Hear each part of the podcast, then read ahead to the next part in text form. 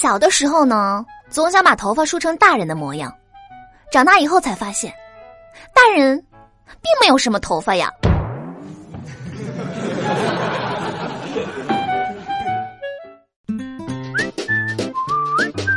Hello，大家好，欢迎收听本期的《非离不可》，我依然是你们最最可爱的好朋友有小黎。各位女性朋友们啊，你们是不是觉得洗澡前随手扎的丸子头美翻天？而每天早上出门折腾半个小时，还是扎的不好看。我自己呢，刚刚研究出了一个扎丸子头的好办法，就是假装去浴室洗澡，最好呢再打开热水器，让头发以为你要洗澡了，不要看镜子，装作不 care 的样子，迅速扎好，然后趁其不备，换好衣服赶紧出门。今天一大早呢，我就不想起床去上班，但我瞬间想起了老板曾经说过。成功属于立刻行动的人，于是我马上拿起电话，果然成功的请到了假。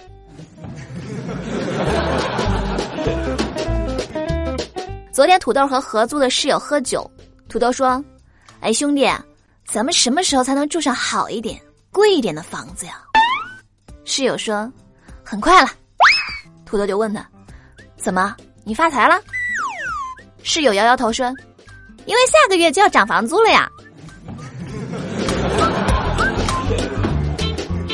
有一回，大胖和胖哥去逛街，在路上呢看到一条特别漂亮的项链大胖呢就吵着要去店里看一看，胖哥没办法就说：“好吧，那就去看一眼啊。”大胖娇羞的说：“可是人家想天天见呢。”胖哥宠溺的说：“真拿你没办法。”只见胖哥大步走到店里，冲着项链咔咔咔一顿拍照。然后呢，对大胖说：“走吧，啊，回家选一张照片给你当桌面，天天见。”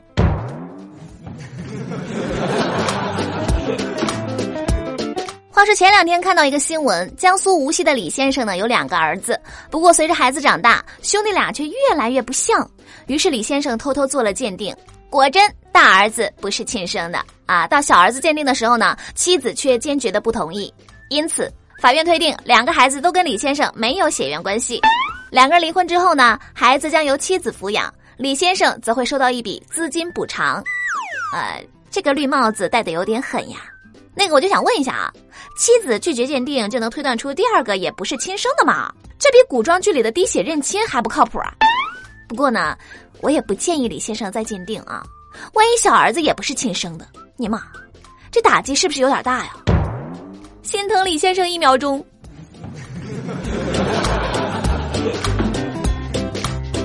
一月十二号，贵阳一个女子呢在网上结识了男朋友，便带其回到出租屋喝酒。谁知男网友一到家却看上了合租的闺蜜，于是两个人大吵一架，女子的包还被男子扔掉了。呃，万万没想到，想当新娘一不留神却成了红娘。刚刚心疼上面那个做亲子鉴定的李先生，现在呢又要心疼这位女士，有点心累。前两天呢是我哥的生日，我嫂子亲自下厨做了几个菜，没想到呢我嫂子做的菜太难吃了，全家人谁都不敢吱声，结果我小侄子吃了一口菜直接吐了出来。正当全家都很尴尬的时候呢，我小侄子赶紧解释说：“妈妈，不是你做的菜难吃，可可能是。”是我怀孕了，呃，我爸呢开了一家公司，三十多层，我妈呢开了一家网吧，三百多平，我哥呢开了一家游泳馆，五百多平，我刚才呢开了好多玩笑。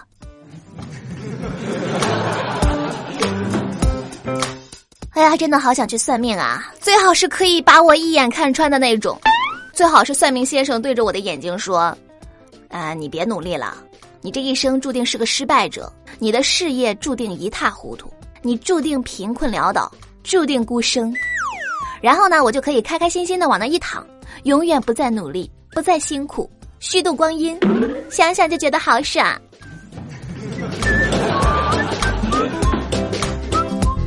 今天的前台小妹跟我说：“哎呀，我特别想过那种节奏特别慢的生活。”我说：“谁不想啊？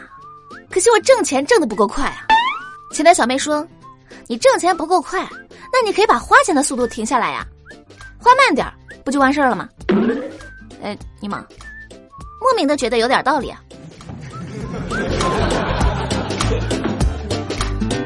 好的，那么听了这么多段子，我们来看一下各位上网胖友上期节目的留言啊。朱六六他说：“黎胖，我过几天就要考试了，我数学不太好。听了你的段子，我相信我自己能考六十分以上，加油！咋听了我段子就能考六十分？妥妥的必须九十分啊！加油！”苏恩啊，他说：“胖里我被欺负了，今天去银行办业务，柜台小妹态度有点冷，但是呢挺漂亮的，我就逗她，不要高冷，要有亲和力，我可是你的衣食父母。”然后呢，他就调出我的交易记录，不屑地说：“看你的流水，靠你早饿死了。”然后就按了下一个号。呃，只能说，还是要努力拼搏呀，小伙子。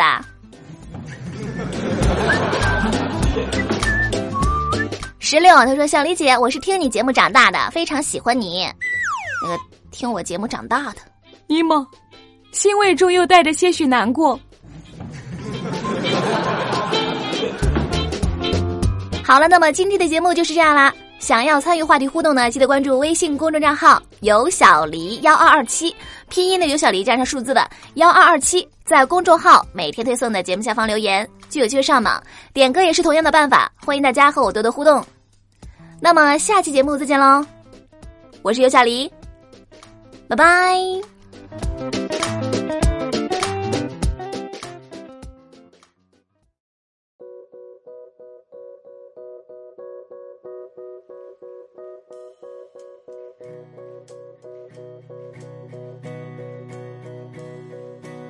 你，我脑海里全都是你，无法抗拒的心悸，难以呼吸。Tonight，是否还要错过这个夜晚？是否还要熄灭所有的期待？Oh tonight。一万次没声，依然会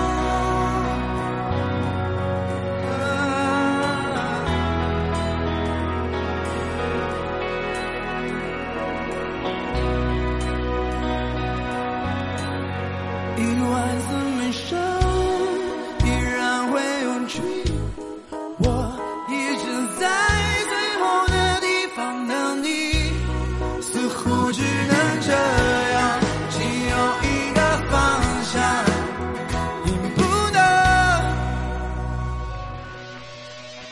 一万次悲伤。